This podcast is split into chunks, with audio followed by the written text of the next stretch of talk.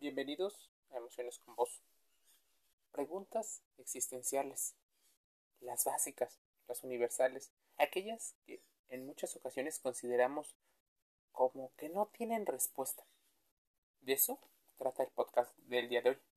Tener dudas sobre muchos aspectos de la vida es propio de aquellas personas con un gran sentido de la curiosidad, especialmente aquellas que suelen tener pensamientos más racionales. Algunas intentan reflexionar en profundidad y tratan de encontrar las respuestas a las cuestiones que se plantean, mientras que otros, y sin generalizar, suelen evitar pensar en exceso, ya que les cuesta hallar soluciones o no tienen las habilidades para ello. Las preguntas consideradas como existenciales o universales corresponden a ese sentido de la vida y a los aspectos más cruciales de todo tipo. Algunos pueden ir desde la banalidad hasta la más absoluta cuestión de resolver algo así como una situación imposible. Muchas veces las preguntas forman parte de eso que deberíamos de hacer. Seguramente cuando fuiste a la escuela te enseñaron las preguntas qué, cómo, cuándo, dónde, por qué, con quiénes, y así, en búsqueda de hacer preguntas y obtener la mayor cantidad de información en búsqueda de entender, incluso de la toma de decisiones. Las preguntas, estas preguntas existenciales forman parte del razonamiento humano desde hace muchos millones de años. Seguramente te las has hecho. Tal vez seguirán corriendo mares de tinta y de pensamientos con respecto a eso, desde las respuestas más simples y desde el propio entendimiento hasta cómo ocurre lo que ocurre. ¿Por qué hacemos lo que hacemos? Mira, las preguntas existenciales pueden ir, te digo, como las más tontas, pero también pueden ir desde las más profundas. ¿Cuáles son estas preguntas? Mira, una de las primeras es ¿quién eres? Las respuestas tienen que ir en torno a conceptos que van desde lo sencillo hasta lo abstracto. ¿Quién eres? Soy una persona y entonces empiezas a ver con tu identidad. Forma parte de la identidad el nombre, el entorno que lo forma, la especie a la que perteneces, los comportamientos que tienes, como tú te ves, entonces estructuraríamos la personalidad. Ya lo decían que era el yo, el super yo, y el ello en una de las más conocidas teorías para explicar el quién eres. Una pregunta aparentemente sencilla, pero que puede ser muy difícil de responder si te vas a nivel profundo.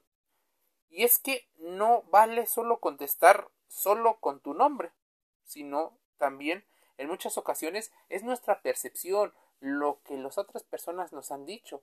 Si no quieres reflexionar, simplemente ten en cuenta Todas estas características son multifactoriales. ¿Por qué estás aquí? Otra de las preguntas que muchas personas se hacen. Preguntarse por los motivos por los que estamos vivos podrían ir desde la situación de que fue una situación en la reproducción de tus padres, por alguna circunstancia de tus padres. Puede ser que la especie humana haya tenido alguna función algunas personas se lo explican desde la filosofía, desde la religión, tal vez alguna especie de dios o de deidad nos creó para tener un motivo. El motivo por el que hemos venido al mundo en el fondo implica pensar respecto a cuáles son nuestras metas y objetivos más profundos en la vida. Muchas veces solemos sobredimensionar aquello que creemos ser o tener. Creemos que tenemos esas respuestas, que sabemos específicamente lo que queremos, cuándo lo queremos y por qué. El gran problema tiene que ver cuando nos enfrentamos o nos topamos con el muro, la pared. Los problemas nos llevan a hacer un alto, a posiblemente replantear si ese era el objetivo, si ese era nuestro motivo. Difícilmente nos enseñan a ver desde nuestro interior. Casi siempre vivimos en el exterior, por lo cual los motivos intrínsecos son mucho más difíciles de ver. Otra de las preguntas más comunes y muy referente a esto es hacia dónde te diriges. Esta pregunta nos permite valorar cuáles son las repercusiones de nuestras acciones y las consecuencias a corto, mediano y largo plazo de nuestra forma de vivir. Es decir, hacia qué futuro nos encaminamos aquello a lo que nos dedicamos o hacemos. Hacia dónde implicará muchos cambios en la forma en la que solemos pensar. Una pregunta genera muchas discusiones hacia dónde te quisieras dirigir. Porque una cosa es hacia dónde vas y otra cosa es donde tú quisieras estar. Puede parecer redundante con respecto a las preguntas anteriores, pero lo cierto es que una cosa es el camino que llevamos y otra el que nos gustaría tomar. Reflexionar sobre cuáles son nuestras metas y las distancias y las más, las habilidades que necesitamos para llegar a ese lugar son muy diferentes. A veces, por una situación de mal entendimiento de nosotros y de nuestras emociones, no sabemos ni siquiera a dónde queremos ir y no sabemos qué tenemos que hacer. Creemos tenerlo, pero bueno, es parte de un sesgo cognitivo. ¿En qué medida valoras a los demás? Esa es una situación que seguramente tenderá a la polarización. ¿La razón? El ahorro de energía tendencias evolutivas. ¿En qué medida valoras a los demás? A menudo subestimamos la importancia que tienen los demás en nuestras vidas. Nos creemos el self-made man o woman, en el cual nosotros somos los individuos hechos a sí mismos. Nuestro éxito, en teoría, depende solo, erróneamente, de nuestras capacidades. Y no es cierto. Todo lo que hicieron antes las personas que ni siquiera conoces, que ni siquiera te has tomado el tiempo para conocer, que ni siquiera lo has investigado. ¿Cómo influye, por ejemplo, si tú te dedicas a una profesión? ¿Cómo influye aquella persona que se dedica a los servicios mm, que tú no quieres hacer, que tú no sabes hacer o que no los consideras valiosos? Esas personas influyen porque ellos tienen una forma de ver la vida y de hacer las cosas. Es por ello que no está de más reflexionar sobre cuán relevantes son nuestras interacciones y nuestras relaciones, así como qué tan importante es la actividad que hace otra persona por una tercera persona que no seas tú. El mundo no gira alrededor de nosotros, por lo cual es importante entender qué tanto valoramos a los demás. A veces solemos jerarquizar las situaciones en las cuales nos colocamos en una posición tal vez no tan alta para no vernos demasiado agresivos y prepotentes, pero no nos gusta ponernos en la posición de en medio o hacia abajo. Cuando comparamos, solemos compararnos contra personas a las cuales les podemos ganar, o creemos poderles ganar, que somos superiores para alimentar nuestro ego. Entonces, no estás valorando a la otra persona, estás valorando la utilidad de eso.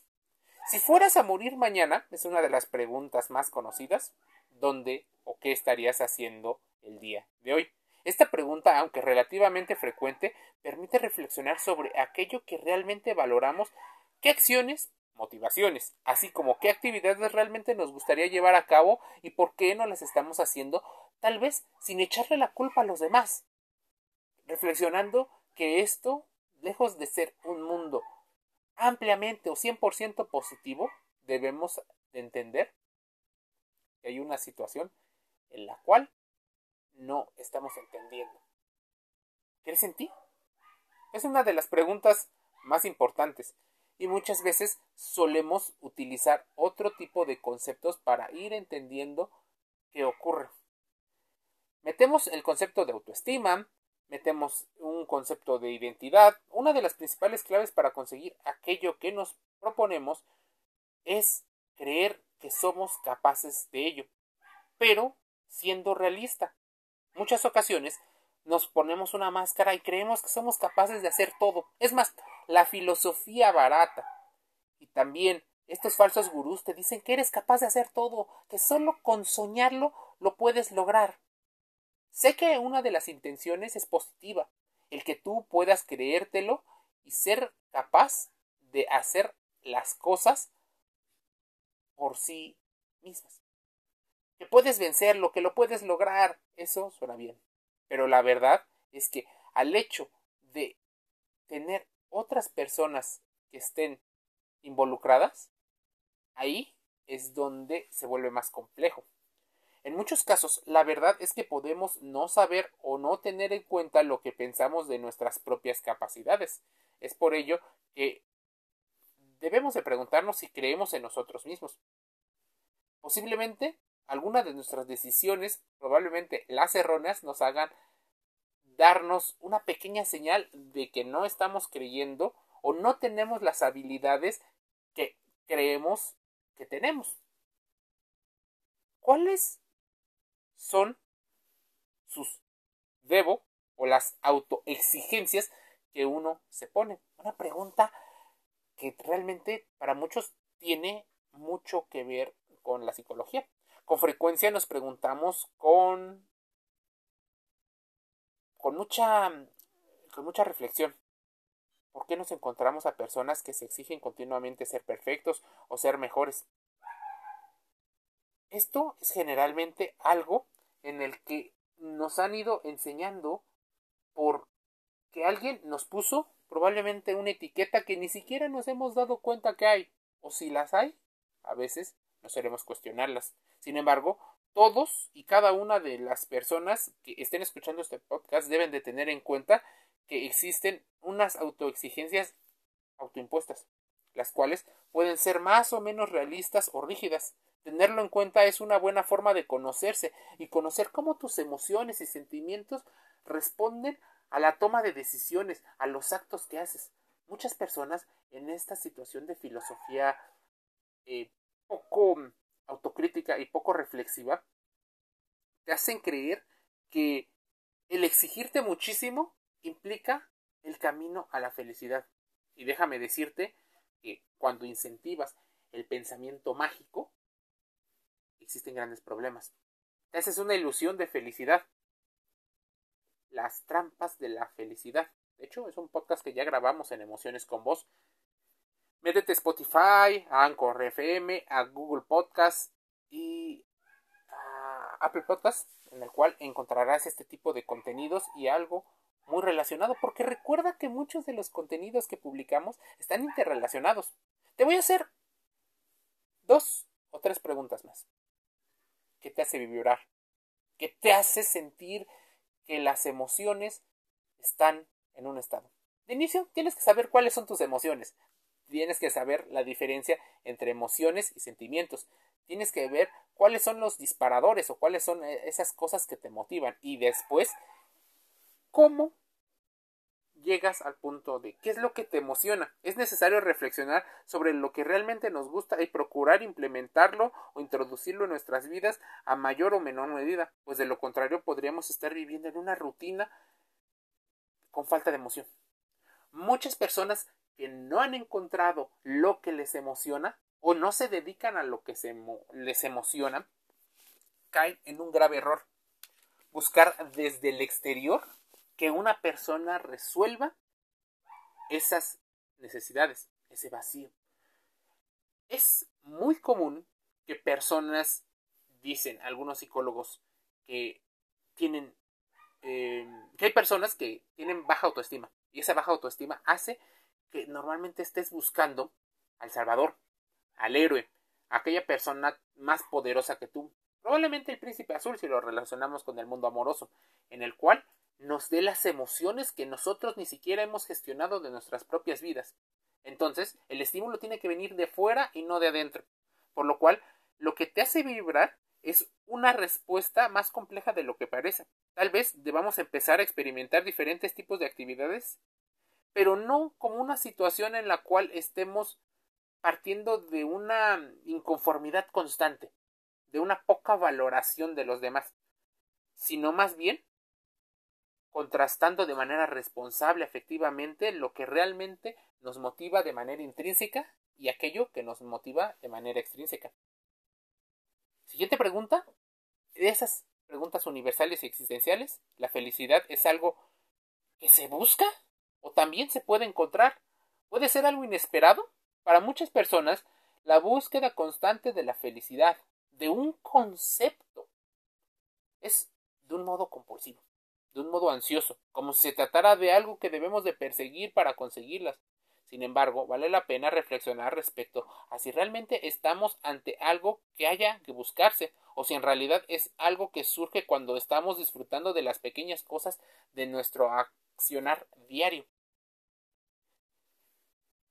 Debes de entender que existen medios de comunicación, medios impresos como revistas, libros y programas, que una de las tendencias de sus ganancias tiene que ver con malinformarte, de que tú no hagas el pensamiento racional.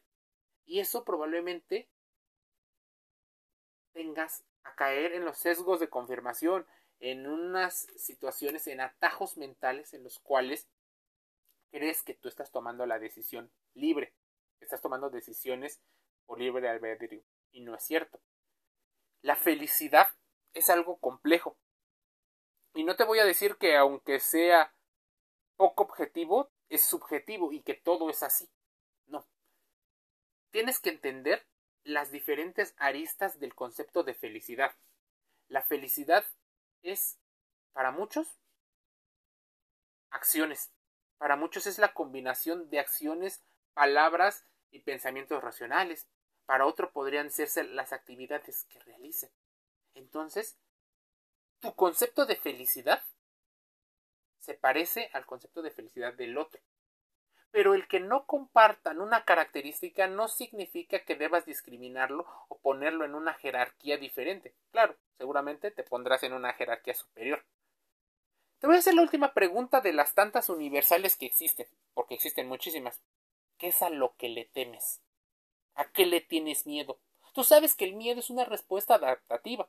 Reflexionemos un poco sobre lo que nos motiva y lo que queremos es algo fundamental para aprender a comprender numerosos aspectos de la vida, tanto de nuestra vida como de la vida de los demás, pero también aquello a lo que le tenemos miedo es muy revelador, pudiendo aprender de nosotros mismos y hacer frente y saberlo gestionar antes de involucrarnos en situaciones altamente nocivas para la salud mental, para esa salud emocional o psicológica, depende del autor que menciones. ¿A qué es lo que le temes? Tienes que aprender a saber cuál es la función del miedo, qué posiblemente te está revelando, qué historias te está contando o te estás contando para evitarlo.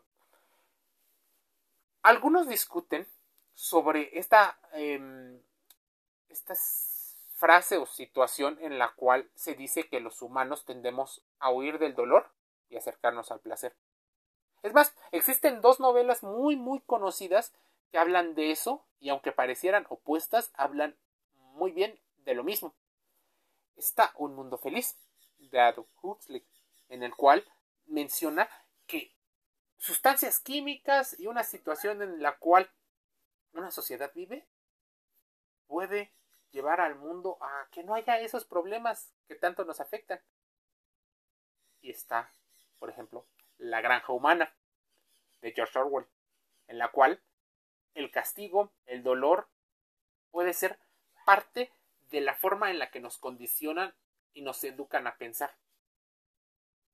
Como tú eres parte de este sistema o de múltiples sistemas, debes de entender muchas cosas, varios conceptos. Por eso esta emoción es con vos, porque todo lo que te acabo de decir, más las preguntas, ¿hay algo que te gustaría hacer y no te atreves?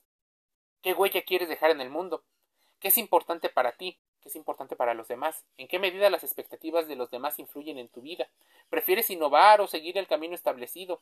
¿Estás satisfecho con lo que haces? ¿Con lo que hacen los demás? Si pudieras cambiar algo, ¿realmente lo harías? ¿Por qué disfrutas más pedir perdón que pedir permiso? ¿Qué quisieras que dijeran de ti? Si pudieras volver el tiempo atrás, ¿qué cambiarías? ¿Qué no harías? ¿O qué podrías hacer? ¿En qué medida controlas el curso que toma de tu vida? Para ti, ¿qué es el amor? Para los demás, ¿qué es el amor? ¿Existe un destino ya escrito? ¿Cuál es el mayor logro de la vida? ¿Cuál es el mayor error de la vida? ¿Qué has aprendido de tus errores? ¿Qué has aprendido de tus virtudes? Si pudieras empezar desde cero, ¿qué harías? ¿Quién es la primera persona a la que le pedirías un consejo respecto a situaciones de la vida o de la muerte? ¿Vives o solo sobrevives? ¿Vivirás eternamente si pudieras? ¿Qué sentido tiene la vida? ¿Qué implica el concepto de libertad?